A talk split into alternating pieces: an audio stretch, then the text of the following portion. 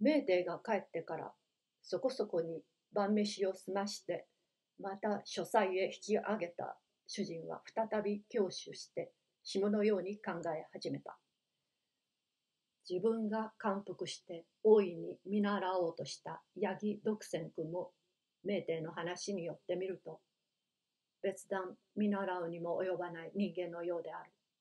のみならず彼の衝動するところの説はなんだか非常識で名帝の言う通り多少風天的系統に属してもおりそうだ。言わんや彼はれっきとした二人の気違いの子分を有している。甚だ危険である。めったに近寄ると同系統内に引きずり込まれそうである。自分が文章の上に置いて驚嘆の世、これこそ大見識を有している偉人に添いないと思い込んだ。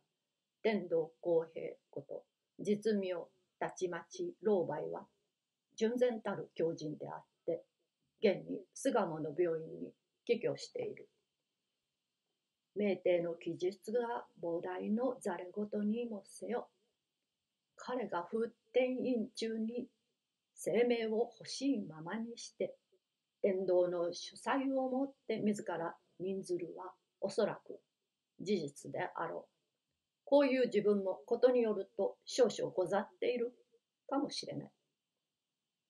同期愛求め、同類愛集まるというから、気違いの説に感服する以上は、少なくともその文章を現時に同情を表する以上は、自分もまた気違いに縁の近いものであるだろう。よし、同型中に中華せられんでも軒を並べて狂人と隣り合わせに今日牧するとすれば境の壁を人へ打ち抜いていつの間にか同室内に膝を突き合わせて談笑することがないとも限らん。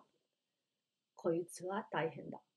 なるほど。考えてみると、この歩道中から自分の脳の作用は我ながら驚くくらい非常に妙を転じ、変貌に鎮を添えている。脳症一石の科学的変化は、とにかく意志の動いて行為となるところ、発して現実と化するあたりには、不思議にも重要を視した点が多い。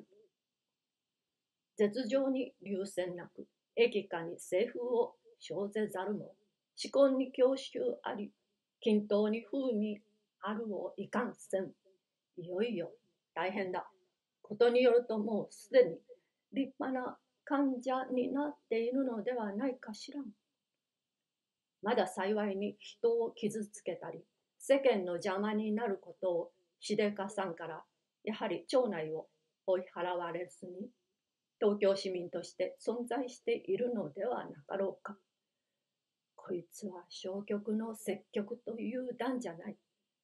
まず脈拍からして検査しなくてはならん。しかし、脈には変わりはないようだ。頭は熱いかしら。これも別に薬状の君でもない。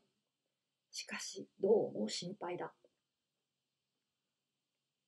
こう自分と気違いばかりを比較して類似の点ばかり感情していたが、どうしても気違いの領分を脱することはできそうにない。これは方法が悪かった。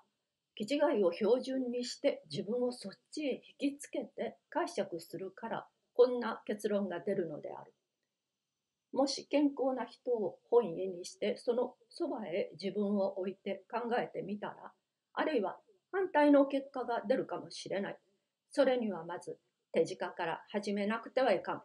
第一に今日来たフロックコートのおじさんはどうだ？心をどこに置こうぞ。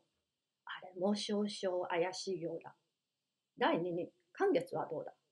朝から晩まで弁当持参で玉ばかり磨いている。これも棒組だ。第三にと、名帝あれはふざけ回るのを天職のように心得ている。全く妖精の気違いに相違ない。第4話と金田の細工あの独悪な根性は全く常識を外れている。純然たる木印に決まってる。第5は金田君の番だ。金田君にはお目にかかったことはないが、まずあの細君をうやうやしく追っ立てて、近室調和しているところを見ると、非凡の人間と見立てて差し支えあるまい。非凡は気違いの異名であるから、まずこれも同類にしておいて構わない。それからと、まだあるある。楽雲館の諸君子だ。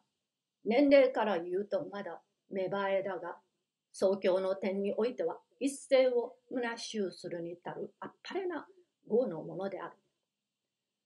こう数え立ててみると、大抵のものは同類のようである。案外心丈夫になってきた。ことによると、社会はみんな、気違いのより合いかもしれない。